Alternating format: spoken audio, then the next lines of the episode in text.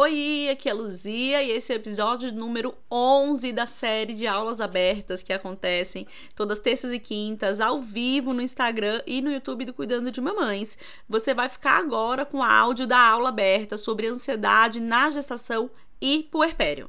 YouTube, vamos começar agora. Bem-vindas, meninas do YouTube, bem-vindas, meninas do Instagram né? Vamos começar agora a nossa aula aberta sobre ansiedade na gestação e no puerpério. Então sejam todas muitas bem, muito bem-vindas, né? Vamos começar com o pé direito. Essa aula que ia acontecer ontem, lembram? Essa aula ia acontecer ontem, aí por conta de um parto eu adiei, né, que eu não ia conseguir vir dar aula para vocês. E eu gosto de fazer sempre aula ao vivo, para que a gente possa bater um papo, que a gente possa conversar, tirar dúvidas, fazer realmente uma rede, né? Aquela rede, aquela comunidade que a gente gosta, aquela comunidade forte, que realmente faz a diferença em tantas vidas, né? Tanto das profissionais quanto também das mães, né, das gestantes, das puérperas, das famílias, tá? Então, sejam muito bem-vindas, pessoal que está entrando agora no Insta. A gente está começando agora mesmo, tá? Então fiquem por aqui, já façam um favor, mandem aqui para quem pode se interessar nessa aula, né? Então, de repente, alguma amiga sua que tá gestante, outra profissional da psicologia que quer estudar sobre a área, que gosta de estudar sobre a área, tem uma setinha que manda para essas meninas, né? Para essas pessoas, tá bom? Pessoal do YouTube. Boa noite, boa noite. Incuba Psi, Gabriela Agra, Débora Mariana, bem-vindas. Camille, boa noite, Camille. Camille aluna dessa última turma, né, Camille? Josiele, boa noite. Vamos juntas, vamos embora. Hum, sobreviver. Boa noite. Então, boa noite, gente. Todo mundo que tá aqui no YouTube, que tá aqui no Instagram. Essa aula é bem legal, eu gosto bastante dessa aula.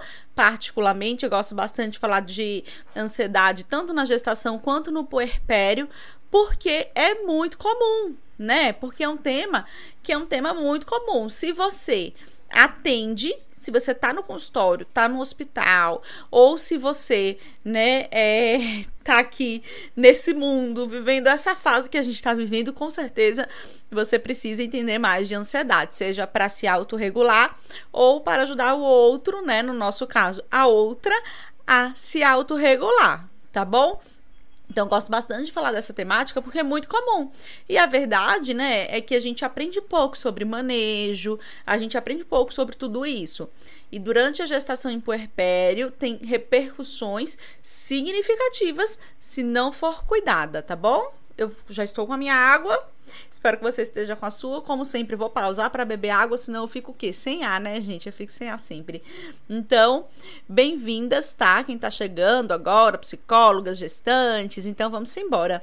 E Claro, espero que vocês estejam aqui focadas com papel, com caneta, né, dedicadas a assistir essa aula tão gostosa que vai ser, tá bom? De um tema bem importante.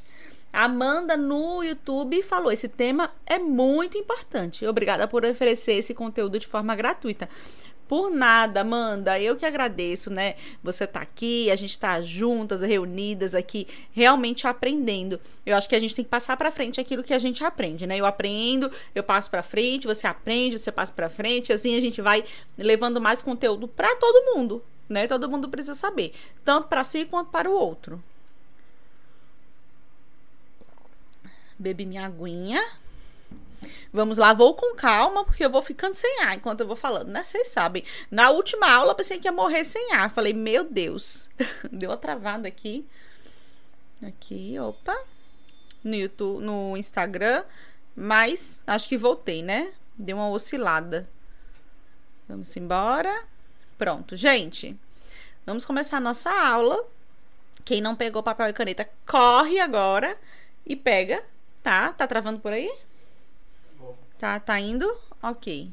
Então, gente, ó, quem tá no Instagram, se por um acaso ficar travando muito, que eu tô vendo um congelamento leve da minha imagem, se ficar travando muito para vocês, entrem pelo YouTube, tá? Lá nos meus stories tem o link do YouTube. Então, se tiver travando aqui no Instagram, vai nos meus stories, tem um link de arrasta para cima pro YouTube. E lá com certeza vai estar tá melhor do que aqui, tá bom? Mas espero que não trave. Então, gente, vamos falar um pouquinho de ansiedade, né? Nossa, tá? Acho que tá travando bastante. Como é que tá aqui, gente? Pessoal do Instagram, me fala como é que tá. Pessoal do YouTube também, tudo ok, né? Vamos falar um pouquinho de ansiedade, né? E tô aqui com a minha aula aberta, né? Que eu preparo uma aula para vocês mesmo, vocês têm que ver. Eu paro e preparar essa aula para vocês, né? Então, o que é a ansiedade, né? A ansiedade, gente, ele é um, uma resposta do nosso corpo. Aqui no, no Instagram, a menina falou que tá. Simara, Simara falou que tá travando. Bom, Simara, qualquer coisa, entra pelo YouTube, tá bom? Pessoal do YouTube, vamos embora. Então, gente, o que é ansiedade, né? Ansiedade é uma resposta do nosso sistema, do nosso corpo, a todo medo, né? Toda toda ameaça real ou percebida. Ou seja, quando a gente, né, quando o nosso cérebro, o nosso corpo entende que a gente de alguma forma está ameaçada, quando ele tem medo de alguma coisa, ele traz algumas respostas. Essas respostas incluem mudanças fisiológicas hormonais que vão mudar também alguma, que vão alterar também alguns funcionamentos do nosso corpo. Por exemplo, né, a gente fica com a palpitação no peito, a gente fica com a respiração mais rápida, né? Então a gente hiperventila, aí assim, né? A gente fica é, muitas vezes com a mão suada, né? O nosso corpo ele se prepara de alguma forma, né? Para lutar, para correr, né? Então, para fugir, tá bom? Por que isso acontece? Porque ele entende que alguma coisa ruim vai acontecer. Ainda que ele não entenda que coisa ruim é essa, que tipo de coisa, né? Às vezes a gente não tem uma clareza, falar, não, fique ansiosa por nada. Nosso corpo, naquele momento, sentiu, né, de alguma forma, que alguma coisa ruim vai acontecer. Mesmo que nada vá acontecer, que não tenha nenhuma ameaça aparente, né, ele, qualquer ameaça percebida, vai ter essa reação. Então, isso é ansiedade. A ansiedade é aquele medo né, de, de alguma coisa de errado, de eventos imprevisíveis, né, de não conseguir controlar uma situação, tá bom? Então a gente vai entender a, é, a ansiedade desse lugar, né, desse comportamento, dessa resposta fisiológica, tá? A Agatha entra pelo YouTube, tá bom? Tem lá no, nos meus stories. Vou colocar aqui, pra, opa, vou colocar aqui. Gente, dá só um minutinho entrem pelo YouTube. Link nos stories. Pronto. Opa. Ai. Stories. Prontinho. Então, quando o nosso corpo entende que alguma coisa vai acontecer, ele emite essa resposta. E essa resposta, ela é para proteger a gente. Então, vamos parar para pensar um pouco tá? A ansiedade, ela nem sempre é ruim. Se a gente não tivesse ansiedade, eu costumo dizer assim: a gente ia atravessar a rua sem medo, ia atravessar a rua sem olhar, a gente ia fazer qualquer coisa de qualquer jeito, porque a gente não ia planejar a nossa segurança. A, é a ansiedade que, de alguma forma, quando você vai dormir tem que acordar cedo no outro dia, pensa assim: coloca o despertador, porque senão você não vai acordar sozinha. É a ansiedade que faz muito esse papel né, de preparar a gente, tá bom? Então a ansiedade, não vamos olhar a ansiedade como uma coisa ruim, a ansiedade como um todo, né? Mas existe uma alteração nessa ansiedade. Seria uma alteração de que tipo? Uma alteração de nível, né? Uma ansiedade muito elevada ou pouco elevada, uma alteração de frequência. Então, eu fico ansiosa se eu vou fazer uma entrevista de emprego, mas eu fico ansiosa, é uma ansiedade que eu consigo regular? Né? Ou eu estou ansiosa todos os dias com todas as coisas, são entende que são alterações, né? Alteração nessa regulação. Então, sempre que eu fico ansiosa, eu consigo me regular ou poucas vezes ou quase nenhuma vez ou nenhuma vez que eu me sinto ansiosa demais, né? Eu consigo me regular, tá? Então a gente vai pensar nessas alterações aqui quando a gente vai falar de ansiedade na gestação e no puerpério, não de uma ansiedade normal. O que é uma ansiedade normal, gente? É aquela ansiedade que, como eu falei, né, serve para preparar. Então a gente não vai falar de uma ansiedade assim. Nossa, amanhã eu vou é, comprar o bercinho do meu bebê. Eu já estou ansiosa. Não é essa ansiedade, tá bom? A gente vai falar de uma ansiedade mais patológica. Então, vamos entrar aqui num critério que é os transtornos ansiosos. Tudo bem até aqui? Todo mundo acompanhando, o pessoal que está no Instagram, eu tô vendo que tá travando aqui para vocês. No meu history tem um link para o YouTube, tá? Então, entrem pelo YouTube para assistir. Então, pessoal do YouTube, tudo bem? Tudo funcionando, né? Qualquer coisa, mandem as perguntas de vocês que eu vou responder, tá bom? Então, gente, como eu falei, vamos falar do quê? De um transtorno ansioso, tá? Aqui a nossa aula será isso: transtorno ansioso. E aí, a ansiedade, gente, a gente olha assim, três viés, tá? Um, o estresse. O que é o estresse? É aquela situação que demanda muito da pessoa. Aquela situação, eu já eu vinha falando isso em outras aulas para vocês. O estresse é qualquer situação que demanda muita energia da gente, mais energia que o normal. Vou te dar um exemplo. Se enquanto eu vou fazer essa aula para vocês, né, eu tenho uma energia que demanda de mim, eu tenho que pegar leituras, eu tenho que pensar na minha experiência, unir isso para trazer para vocês. Mas isso demanda uma energia ok. Tudo bem, é trabalhoso, mas é bom. É trabalhoso, mas é uma energia ok. Tudo bem. Agora, se isso fosse uma coisa que eu tivesse que passar dias e dias e eu deixasse de comer, deixasse de dormir, que me demandasse muita energia minha, isso seria um fator estressor, tá bom? O medo, então, o sentimento de que eu estou correndo perigo, né? Que eu estou, é, de alguma forma, arriscando alguma coisa. E esse perigo, gente, nem sempre é perigo de morrer ou viver. Muitas vezes é um perigo de eu vou perder dinheiro, eu não vou, né? Eu não, eu vou é, ter arruinar de alguma forma a minha profissão. Isso vai fazer com que eu seja presa ou o meu relacionamento vai começar a caminhar mal por conta disso. Então, eu tenho medo de que alguma coisa ruim aconteça, tá?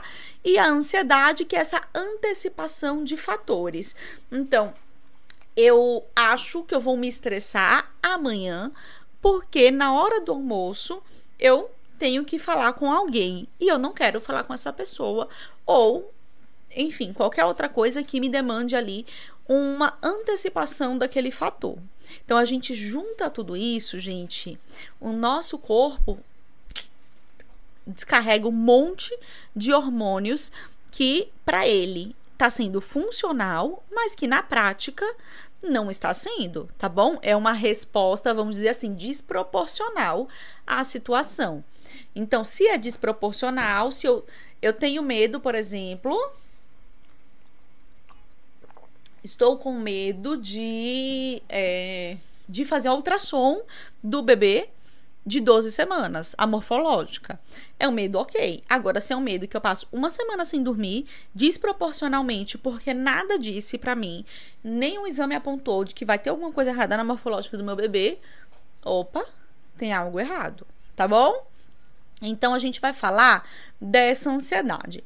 E aí, como a gente vai falar de transtornos ansiosos, né? Eu não vou conseguir falar de todos os transtornos, mas eu vou introduzir para vocês os tipos de transtornos ansiosos.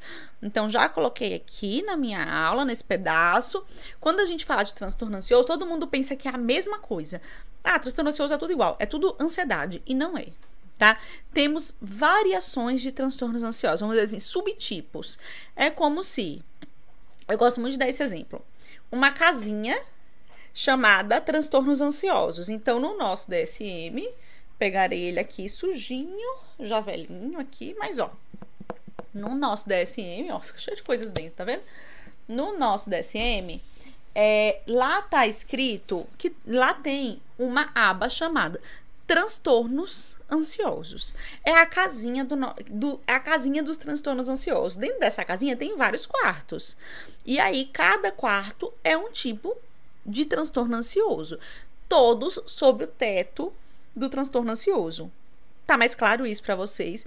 Quais são esses tipos de transtorno? Fobia específica. Então, fobia específica é um tipo de transtorno ansioso, um subtipo, vamos dizer assim. Tá dentro da é um quarto que tá dentro da casinha dos transtornos ansiosos dentro do nosso DSM, tá bom? Do nosso. Então, a casinha, quando eu digo, é o capítulo do transtorno ansioso, né? Dos transtornos. Transtornos. Então, fobia específica. O que é uma fobia específica, gente? É o medo, a ansiedade exacerbada, acentuada de um objeto ou de uma situação específica. Então, eu tenho muito medo, de uma forma exagerada, de andar de elevador.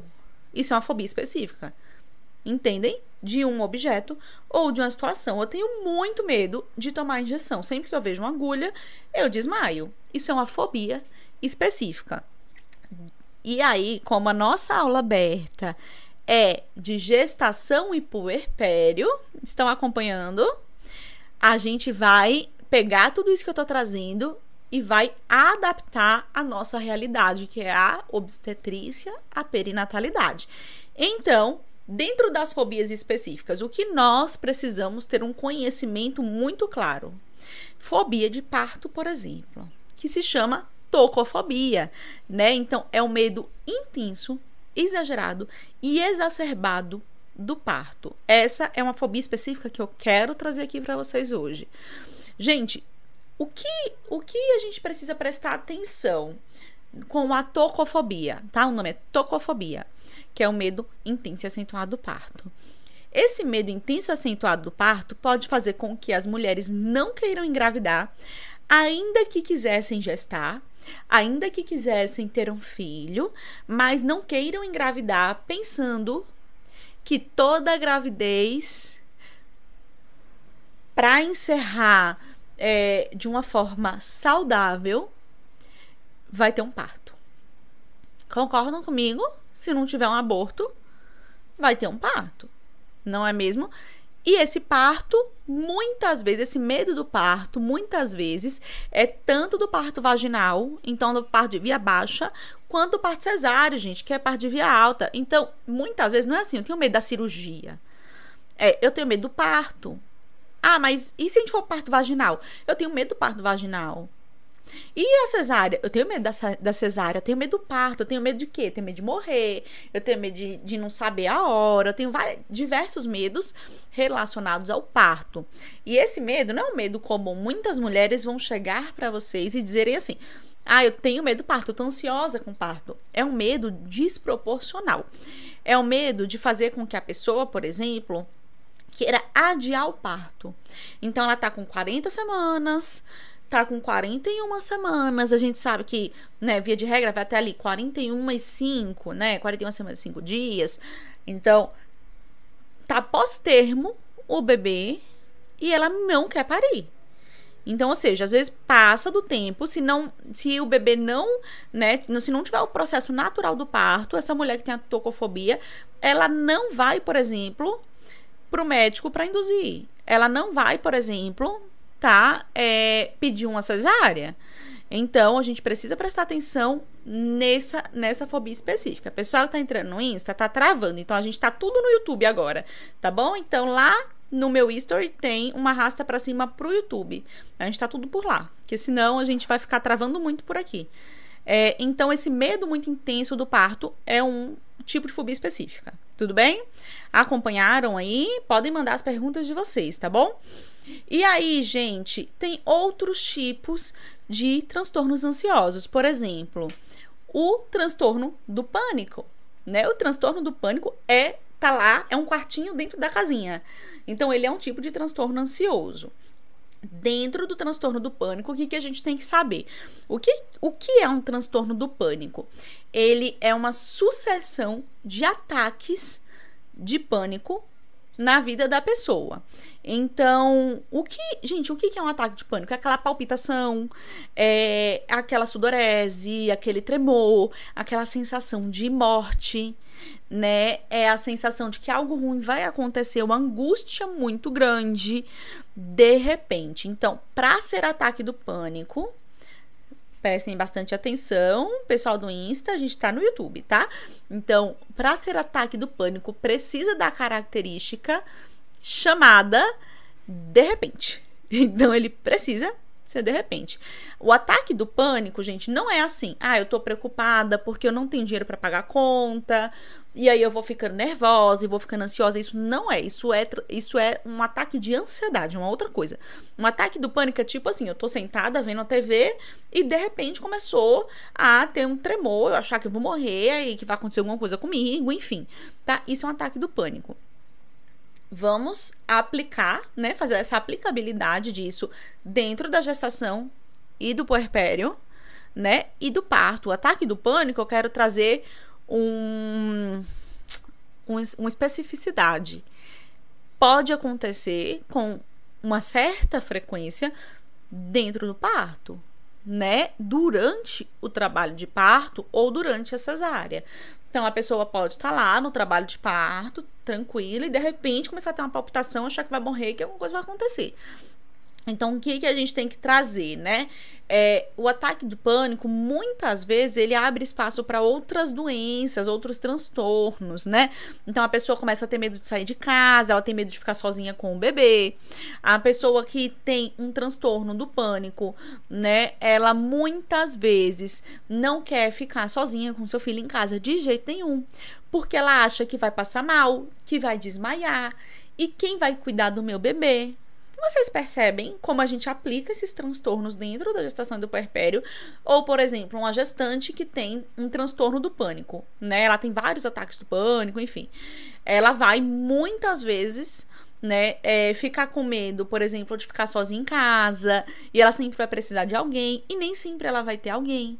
Então, muitas vezes ela vai querer estar em lugares públicos, porque ela tem medo de estar tá sozinha, alguma coisa acontecer com ela, né? E isso traz como comorbidade a agorafobia, que é um outro tipo, a agorafobia, que é outro tipo de transtorno ansioso, tá? A agorafobia é aquele transtorno ansioso que no, no DSM, prestem atenção, no DSM ele diz assim, ó,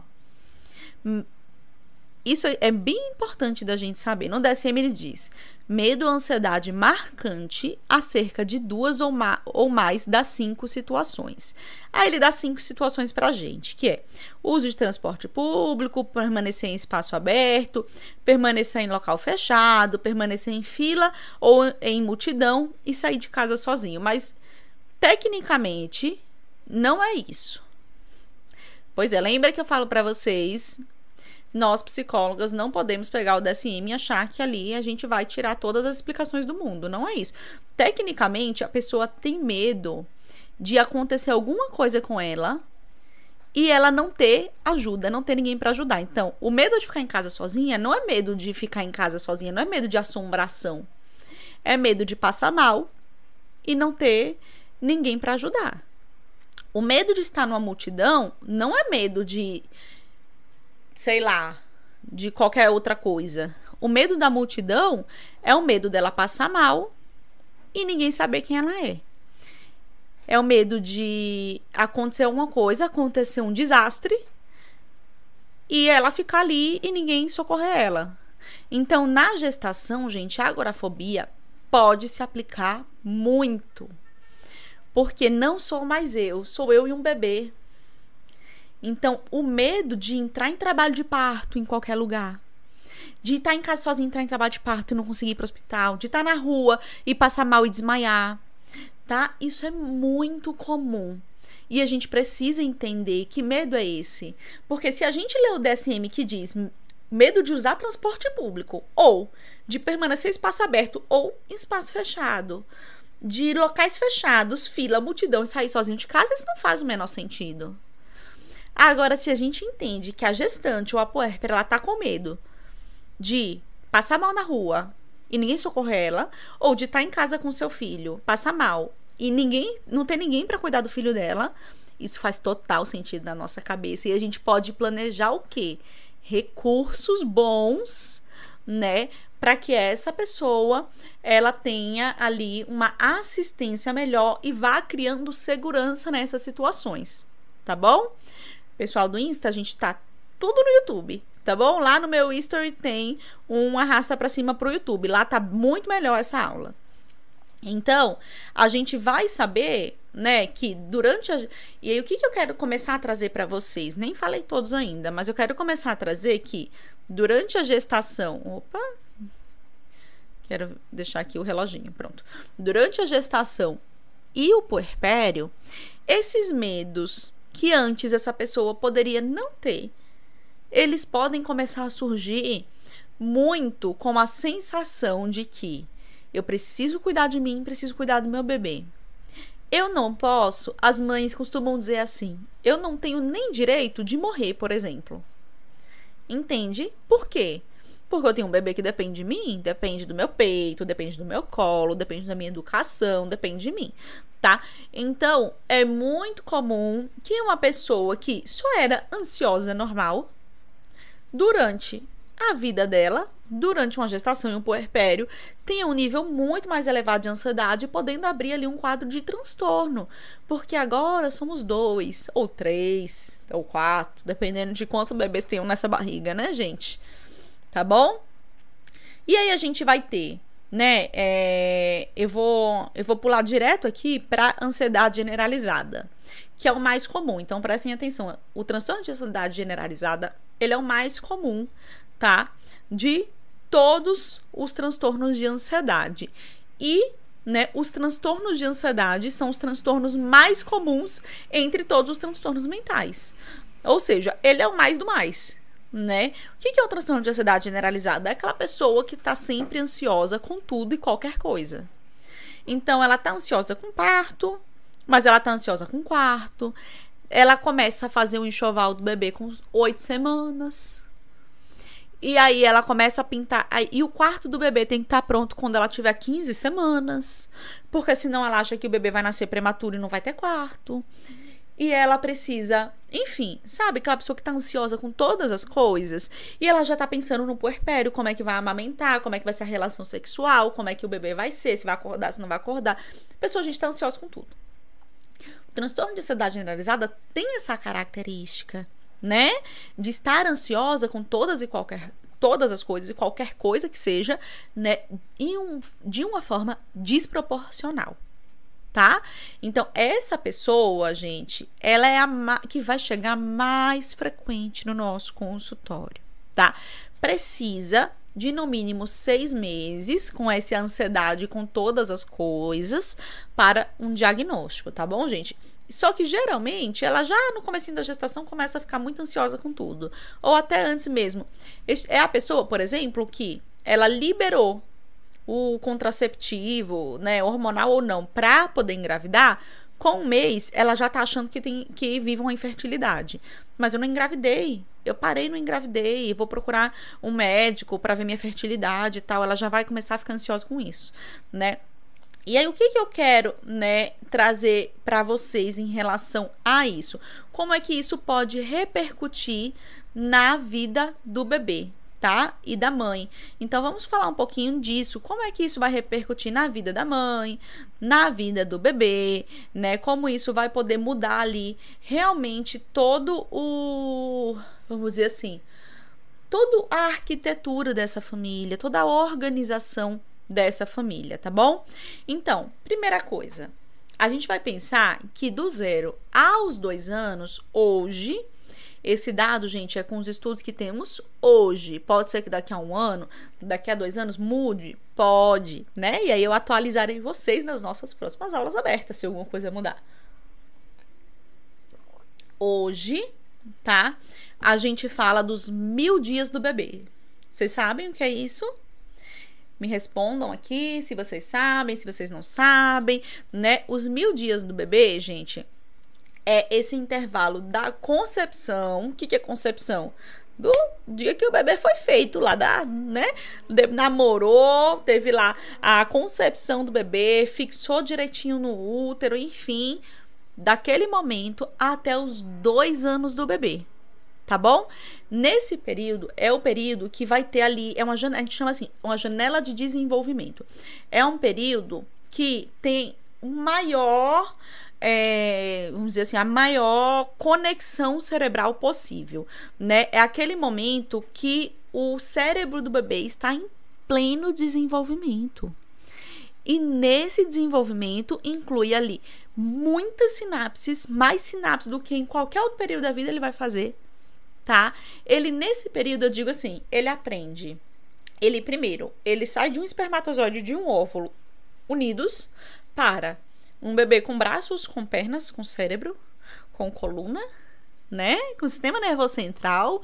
Então, ele sai de um bebê que são duas células ali que se unem para um bebê real. Ele, até os dois anos de idade, o bebê ele aprende todos os sentidos. Então, ele sente o toque pela primeira vez, ele fala a primeira palavra, ele dá o primeiro passo, ele come pela primeira vez, né? Ele senta pela primeira vez. Nesse período, ele escuta pela primeira vez.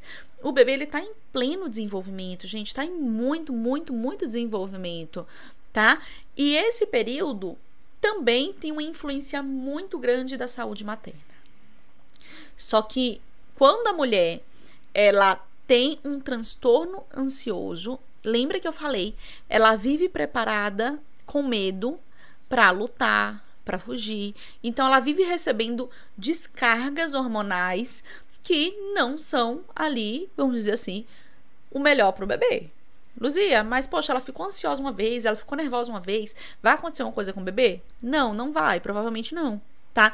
Mas a frequência a frequência, a intensidade dessa ansiedade que vai liberar ali é, um monte de hormônios, né, que vai preparar o corpo dessa mulher para alguma coisa ruim, acontecer, né? Porque ela acha que vai acontecer uma coisa ruim o tempo todo, vai afetar também o bebê, tá? E afetando o bebê, vai afetar também ali, gente, todo o crescimento, né? Toda a organização do bebê, porque ele, desde a barriga, tá nessa intensa, é, vamos dizer assim, nesse intenso desenvolvimento. É um intervalo que a gente chama assim, é um intervalo de ouro, tá bom? Isso, gente, eu tô falando ainda da, dos primeiros dois anos, tá? Então, é um ambiente que pode ser favorável, mas é um ambiente que pode ser desfavorável para o desenvolvimento desse bebê, correto? Pessoal do Insta, estamos no YouTube, tá bom? Lá no meu story tem uma rasta para cima para vocês assistirem no YouTube, que tá muito melhor essa aula lá. Então, gente, a mãe, né, nesse período, ela influencia muito o desenvolvimento desse bebê, porque ele está sendo desenvolvido na barriga dela na é verdade, recebendo ali a alimentação dela, escutando ali o que ela escuta, ao mesmo tempo recebendo também, né, pela permeabilidade da placenta, os hormônios que ela tá também tendo no seu corpo, tá? Mas não vamos falar só disso, vamos falar também de um outro aspecto, que é a... quem é a mãe ansiosa? Já parou para pensar nisso? Quem é a mãe ansiosa? Como é uma mãe ansiosa? né? Vou falar isso para vocês agora. Antes, eu quero dar um recadinho para você, tá? E por que eu vou dar esse recado agora? Porque eu vou esquecer que eu tô indo nessa aula de um jeito tão gostoso assim, que eu tô gostando tanto de falar dessa aula para vocês, que eu vou esquecer, na é verdade. Então, vamos lá. Pessoal do YouTube, aqui embaixo tem um QR Code, já tem, né? Tem um QR Code aqui embaixo que ele vai para um grupo de WhatsApp, que é o grupo do próximo Destrave. Hoje eu anunciei, né, que a gente vai ter o próximo Destrave e ele vai ser no próximo mês, tá bom? Dia do dia 4, 5 6. 4, 5 e 6 do próximo mês. Segunda, terça e quarta.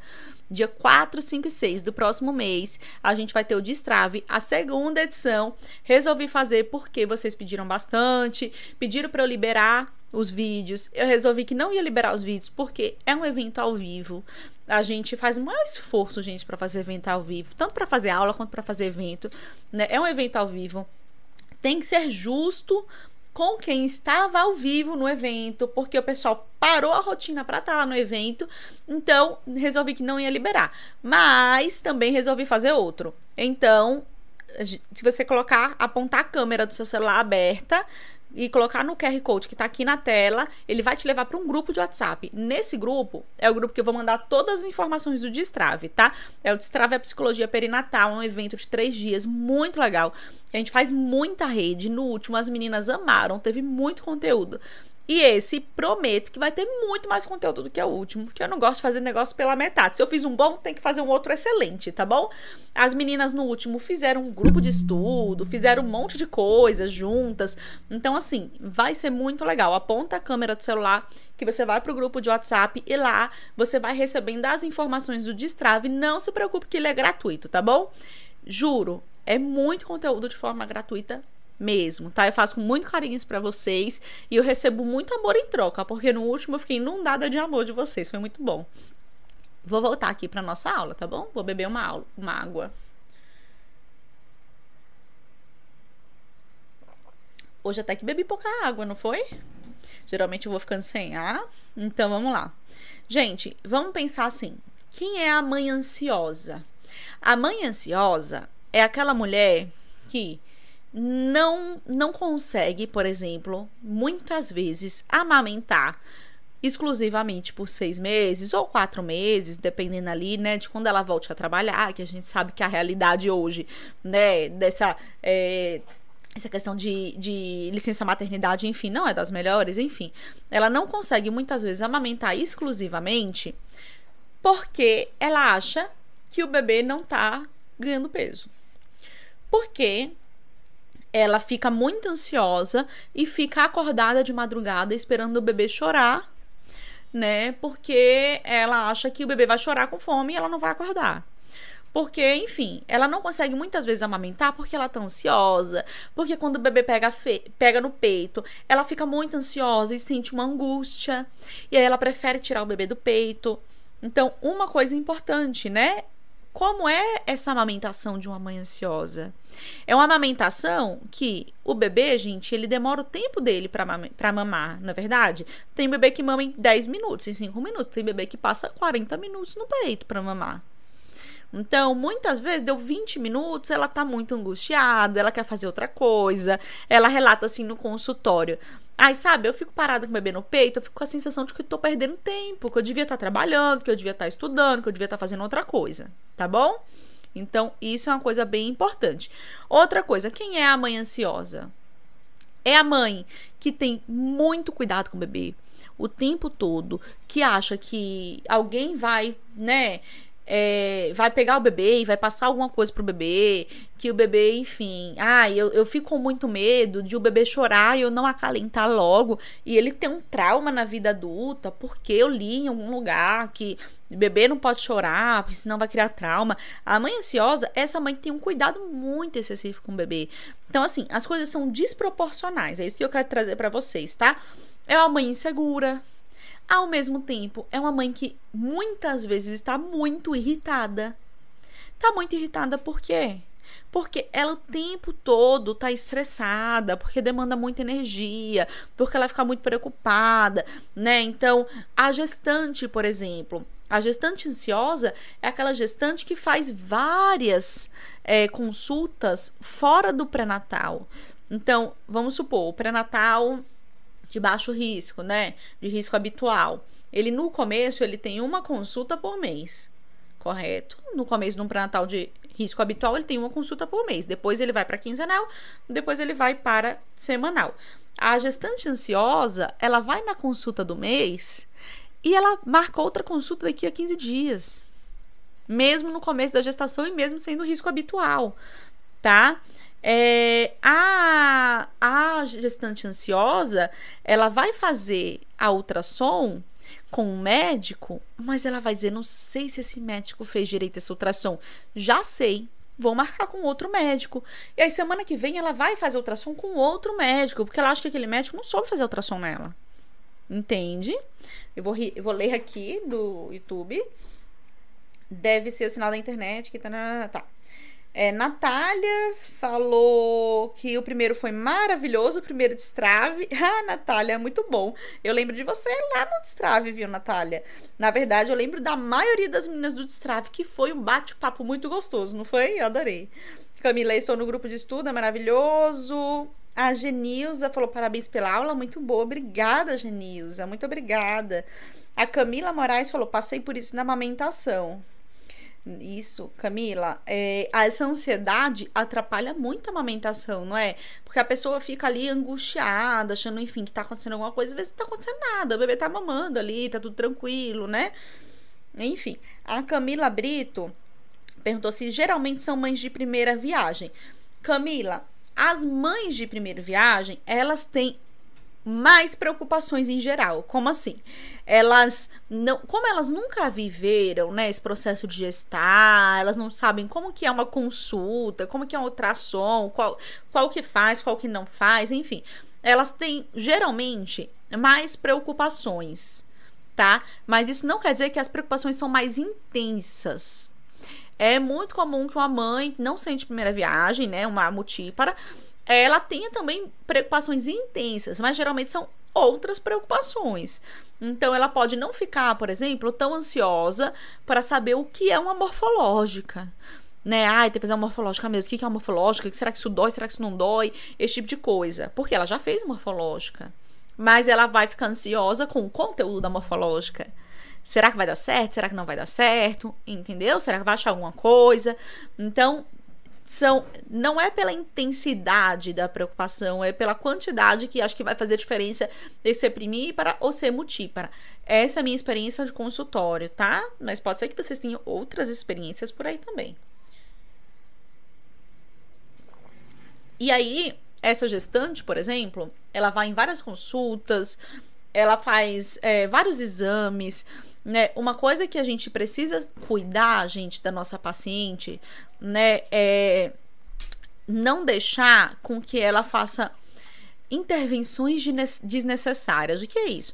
É aquela pessoa que quer fazer exame de sangue todo mês, que quer fazer exame é, que tem uma intervenção maior sem necessidade. Então, por exemplo, já aconteceu, né, de eu estar é, com um paciente que quer muito fazer um exame extremamente interventivo, assim, ele tem, faz uma intervenção muito grande, uma invasivo, pronto, exame muito invasivo, né? Que aí os médicos falam: não, eu acho que você não precisa desse exame, esse exame não é hora de você fazer, você tá grávida, não precisa disso. E ainda assim, a pessoa quer muito, muito fazer aquele exame porque ela acha que precisa daquele exame, porque a amiga fez e pronto, acabou. A amiga fez, eu tenho que fazer. Né? Então, geralmente, a gente tem que proteger essas mulheres gestantes ansiosas de exames invasivos e muitas intervenções, assim, com muita frequência, não é bacana. Tá bom? Uh... A Magda perguntou: como saber a diferença entre essa angústia na amamentação por causa da ansiedade e uma rejeição do bebê? Magda, uma rejeição do bebê geralmente não vai ser só na amamentação. Tá? A rejeição do bebê, ela, você vai ver outras falas, né? Falas, por exemplo, de arrependimento, né? A pessoa não vai querer o bebê ali muito perto, vai passar, não vai olhar tanto pro bebê. A pessoa que tá rejeitando o bebê, ela não rejeita só no peito, ela rejeita em outras situações. No peito, realmente, né? Traz ali uma, um, uma rejeição assim mais intensa, porque o bebê tá no peito, é muito invasivo. Mas geralmente, tá? Não é regra. Mas geralmente uma mulher que está rejeitando seu bebê, ela está rejeitando em outros aspectos também. Tudo bem? Não quer dar banho, não quer trocar, deixa o bebê ali meio que de qualquer jeito, traz falas do tipo: não sei se eu devia ter faz... não sei se eu devia ter feito isso, não queria esse bebê, se eu soubesse tinha dado, ou então, nossa, dá vontade de deixar o bebê com a minha mãe, não pegar mais, tá bom? Hum, como fazer para evitar que essa ansiedade atrapalhe o parto? Isso é muito importante, viu, Genilza? Vou falar agora. E a Alessandra Reis falou o seguinte: posso por esse medo de sempre achar que na USG vai aparecer algo de errado com esse bebê? Posso por esse passo por esse medo. Alessandra, também vou te responder, tá bom? Genilza, vou responder primeiro a Genilza por ordem aqui. Então, como fazer para evitar a ansiedade atrapalhar o parto? É muito importante que a gente, né, fale mais da atuação do psicólogo no parto, tanto nessa preparação emocional, né, no pré-natal psicológico, as consultas semanais, a gente trabalhar as angústias pontuais, as angústias em relação à gestação, em relação ao parto, o estudo do parto, entende? A equipe do parto, será que a equipe do parto, né? Se existe condição também, porque nem todo mundo tem condição, muita gente vai parir no SUS com a equipe que tem, né? Então, é uma, se é uma equipe que escolheu, você tá confiante nessa equipe? Não tá confiante? Tudo isso é muito importante. E é importante a nossa presença. Por isso que eu falo muito também, assim, da gente falar mais da nossa presença no parto. Vou te dar um exemplo. Se eu já sei que a minha paciente ela tem um nível maior de ansiedade, por que eu não estaria no parto dela? Entende? Se eu sei, por exemplo, durante todo um pré-natal psicológico que pode ser gatilho para ela, se eu sei durante todo um pré-natal psicológico como ela deseja esse parto, se eu sei durante todo um pré-natal psicológico como é o acompanhante de parto dela, se é uma pessoa mais amorosa, se é uma pessoa menos amorosa, né? Como, enfim, durante todo um pré-natal psicológico, eu vou ajudar ali ela a entender o seu parto, a entender seus desejos, a entender as possibilidades, que não é só o que eu desejo, é o que é possível, a preparar ela para o imprevisto, mas também a trabalhar essa ansiedade, porque no parto, vamos supor que ela tem uma crise do pânico, vamos supor que ela não tem um transtorno do pânico, que ela tem uma crise do pânico no parto eu consigo fazer as intervenções necessárias. Intervenções né, que a gente já vai ali, é, tanto trabalhando na gestação, mas que muitas vezes também a gente vai ter que fazer pontualmente naquele momento. Então, por exemplo, uma respiração adequada, uma técnica de tirar a pessoa da ansiedade e trazer para o aqui e agora, né? Então, aquela técnica de grounding, né? Não sei se vocês conhecem, mas depois em outras aulas eu posso falar mais para vocês também. Então, trazer a pessoa pro agora, é, fazer com que a pessoa pare de projetar ali medos, né? E traga ela, olha, você tá aqui comigo, lembra? Eu, Luzia, sou sua psicóloga, tô aqui para te ajudar ter mais segurança. Vamos respirar comigo? Né? E aí a gente coloca aquela música que ela escolheu, e aí a gente tira o foco da ansiedade e traz o foco para esse parto, seu bebê, sua bebê, tá aqui, tá preparado para nascer. Vamos fazer isso acontecer? Então a gente vai trazer essa pessoa pro agora. Luzia, outra pessoa pode fazer isso que não é psicóloga? Pode. Agora a pessoa vai saber fazer isso da forma adequada, ela vai saber avaliar se tá funcionando, se não tá funcionando, ela vai saber fazer com que isso funcione mesmo. Então, nós temos todo o arcabouço teórico e prático para atuar no parto, tanto proporcionando bem-estar, alívio da dor, né? Nem todas têm desse alívio da dor, bom lembrar, porque a gente tem que fazer cursos, a gente tem que estudar, a gente tem que fazer outras coisas, por exemplo. Eu sou muito segura pra fazer isso porque eu realmente estudo esse tipo de coisa, né? Tem gente que tá começando agora na perinatalidade que não estudou nada ainda de corpo, de fisiologia, de nada disso. Então, o alívio da dor, né, a tranquilidade, o acolhimento, proporcionar o vínculo com a outra pessoa super reduz a ansiedade, tá? E em casos de crise, ter uma profissional ali que olhe para você e ajude você a realmente sair da crise e voltar para o seu parto, que é isso que a gente precisa, na é verdade. O Paris está ali, né? O, o, o parto ele vai acontecer, tá bom? Alessandra, esse medo de sempre achar que vai acontecer alguma coisa na ultrassom, ele é um medo comum. Agora, qual que é a diferença? É um medo tão intenso que eu não vou fazer a ultrassom? É um medo tão grande que eu quero pular a ultrassom porque eu tenho medo de descobrir alguma coisa, eu não quero descobrir? Ou é uma, um, uma ansiedade normal? Quando a gente começou a falar dessa, a fazer essa aula, a gente começou falando isso. Ansiedade é natural. O medo é natural. Eu tenho medo de atravessar uma rua sem olhar, então eu olho. Eu tenho medo de, por exemplo, é, vazar gás na minha casa e pegar fogo. Então eu confiro se eu desliguei o fogão. Agora, vamos fazer uma comparação, tá? Se eu não cozinho na minha casa porque eu tenho medo da minha casa pegar fogo, isso tá exacerbado. Não é verdade? ainda que eu tenha medo, eu tenho medo, olha assim, não, peraí, eu desliguei, não tá fazendo gás. Eu, eu consigo trazer pra lógica, sabe? Então, o medo de ter alguma coisa com o bebê, ele é um medo comum, porque você não tá vendo o seu bebê. No seu caso, é sua bebê, não é, moça? Então, você não tá vendo a sua bebê, né? A partir do momento que você não tá vendo todo dia, que você não sabe o que tá acontecendo ali dentro dela, porque você não consegue ver, né? Você não sabe. Aqui, o, bebê, o, filho aqui fora, você sabe se tá com febre, se não tá com febre. Isso é natural. Agora, se toda vez que eu fazer ultrassom, eu vou passando mal, né? Vamos supor que, ah, não, Luzia, eu não evito. Eu vou, mas eu chego lá, eu chego passando mal, eu começo a suar, eu tenho vontade de vomitar, eu começo a chorar, eu fico muito nervosa. Eu preciso de um tempo. Doutor, pelo amor de Deus, me dá um tempo, me dá uma água com açúcar, senão eu vou desmaiar. Opa, tem alguma coisa errada. A gente precisa trazer mais para a realidade. Não tem nada dizendo que vai acontecer alguma coisa com o seu bebê. Tá bom? Então a gente vai separar isso. É uma ansiedade regulável, né? Mais comum, porque eu não tô vendo meu filho ou minha filha. Ou é uma ansiedade que realmente é, me desestrutura e faz com que as coisas não funcionem na minha vida. Tá? Isso é muito importante. É, deixa eu ver. Uh, a Priscila perguntou: no caso, para acompanhar o parto no hospital, entraríamos como se fosse acompanhante? De jeito nenhum, Priscila. De jeito nenhum. A gente não pode aceitar ser acompanhante de uma paciente. Toda paciente ela tem direito de um acompanhante escolhido por ela. O acompanhante ele vai fazer outro papel. A gente não substitui um pai, por exemplo. Eu jamais vou entrar no lugar de um pai se a minha paciente ela tem uma boa relação com esse parceiro ou com o pai do seu filho, né? eu jamais faria isso, porque ele é tão importante nesse nascimento quanto essa mulher. Não é verdade? Entende? A gente vai entrar como equipe de saúde. Se você é profissional, se você é psicóloga, você é de saúde, você é equipe de saúde.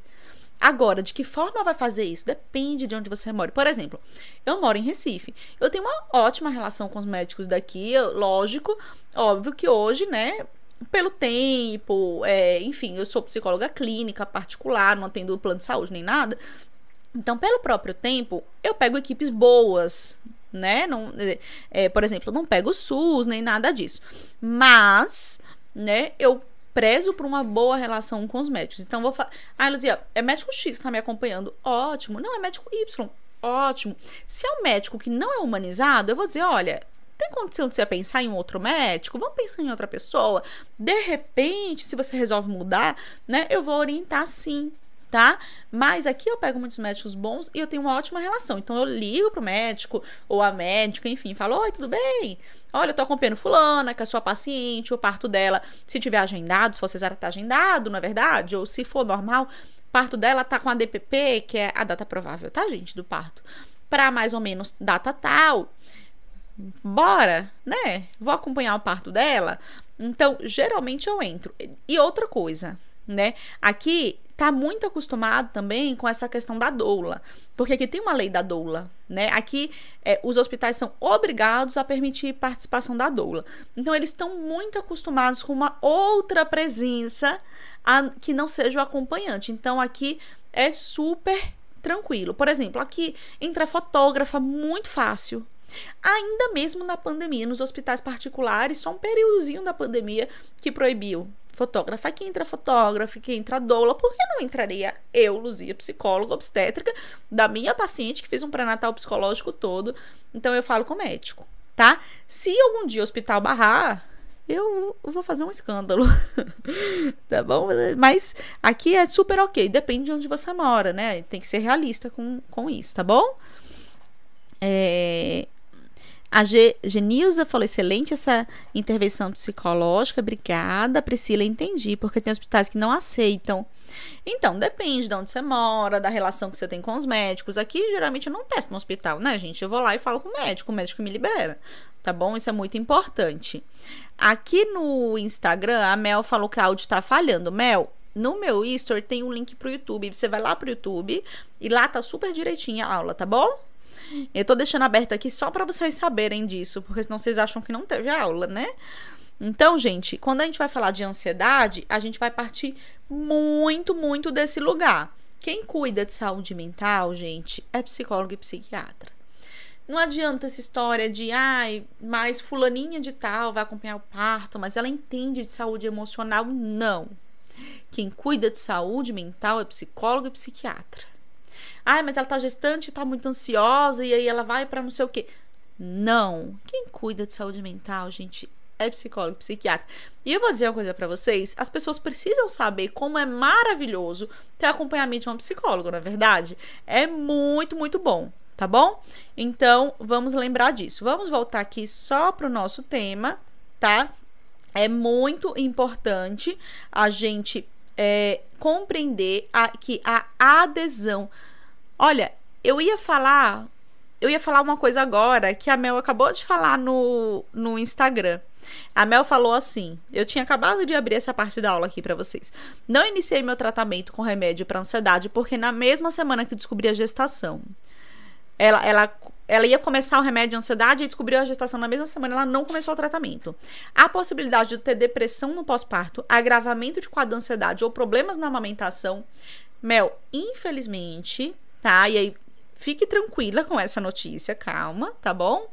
Infelizmente, uma, um transtorno ansioso, um transtorno depressivo não tratado na gestação, ele pode sim piorar durante o puerpério, entende? Porque vai vir toda a questão de oscilação hormonal, adaptação do bebê, tudo isso.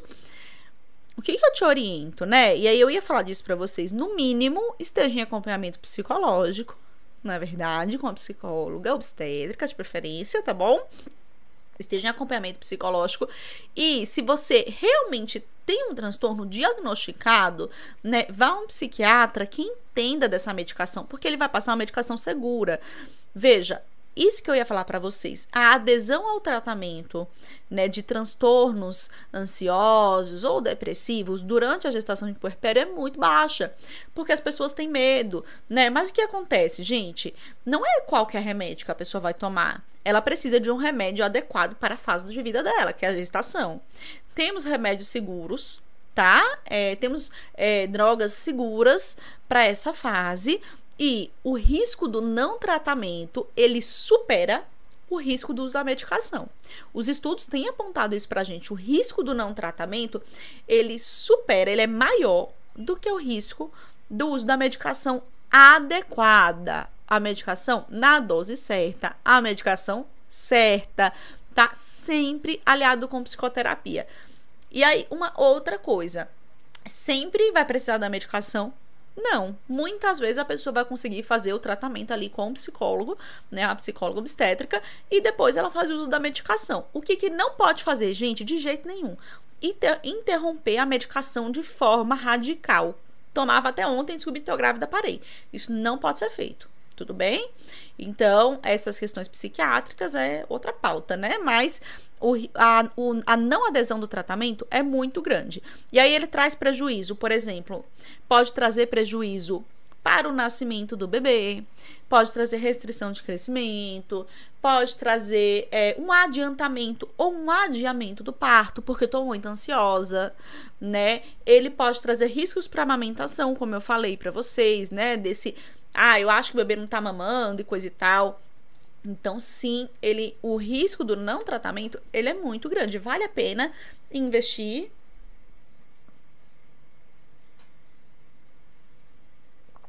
em psicoterapia, né, gente? Vamos defender com unhas e dentes nosso processo de psicoterapia, porque ele é lindo, ele faz toda a diferença na vida do ser humano, meu Deus do céu, né? Vamos investir em psicoterapia com um profissional adequado, atenciosa, que vai te ajudar a encontrar recursos, tá? E também, se necessário, em é, acompanhamento psiquiátrico com a medicação certa, tá? Então, o tratamento farmacológico tem, sim, tem muito essa ideia de se eu tomar medicação, meu filho vai nascer com autismo, né? É, existe muito essa ideia. E os estudos estão mostrando pra gente, né, gente, que. É, aí, quando estou dizendo os estudos, eu posso depois trazer referências para vocês de livros onde vocês vão encontrar esses estudos, né? Mas é, não dá para pegar agora e ler uma bibliografia toda para você. Mas os estudos estão mostrando pra gente que a ideia de que o tratamento vai trazer questões neurológicas para o bebê é, com, é muito mais alta do que a realidade. Os bebês, de forma geral, vamos falar do autismo. Os bebês, de forma geral, eles têm uma porcentagem de bebês que têm autismo, certo? Né? Então, vamos dizer assim, estão no espectro autista, tá? Tem uma porcentagem de bebês que estão no espectro autista. Essa porcentagem, ela não muda quando a gente fala de uma adesão a medicamento, aos medicamentos de forma certa, ou seja, medicamento certo, na quantidade certa, né, acompanhado de forma adequada. Então, são estudos muito rasos, né, que apontam esse, essa questão do autismo, enfim, são estudos muito rasos e que não conseguiram comprovar realmente essa, esse aumento do autismo, tá? Então a gente precisa, sim, cuidar. E aí fala para, né, eu, eu para quem é psicólogo e está acompanhando, eu falo, incentiva a sua paciente, olha, vai buscar. Se você vê que ela tá bem durante a gestação, ok, é terapia e depois do parto, busca um psiquiatra. Mas se você vê que ela não tá bem, que tá fazendo terapia e mesmo assim não tá caminhando tão bem, porque tem uma hora que trava na terapia, né, gente? Incentiva ela a buscar um psiquiatra, tá bom? Uh, obrigada. A recuperação depende da adesão ao tratamento. É, a Genilza falou: a recuperação depende da adesão do tratamento ininterrupto. É, Genilza, assim, a gente fala que essa remissão de sintomas ela vai acontecer se a pessoa está fazendo o tratamento adequado. É a mesma coisa, vamos supor, você está com diabetes. Aí você está fazendo um tratamento para hipertensão. Não, não vai, né? Não vai rolar. Agora, na saúde mental, as pessoas esquecem que são transtornos, são doenças. Então, se eu tenho um transtorno ansioso, se isso realmente está atrapalhando a minha vida, eu tenho um diagnóstico e eu não tô fazendo o tratamento da forma certa, o médico falou: olha, pode tomar esse medicamento, é um medicamento seguro e tal, não sei o que, você vai tomar assim, assim, assim. E eu interrompo o tratamento, ou eu não tomo porque eu acho que vai acontecer alguma coisa, o que, que eu posso esperar desse, dessa remissão, na é verdade?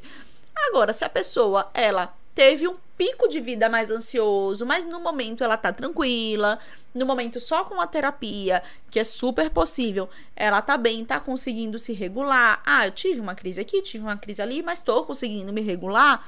Tudo bem, tá bom?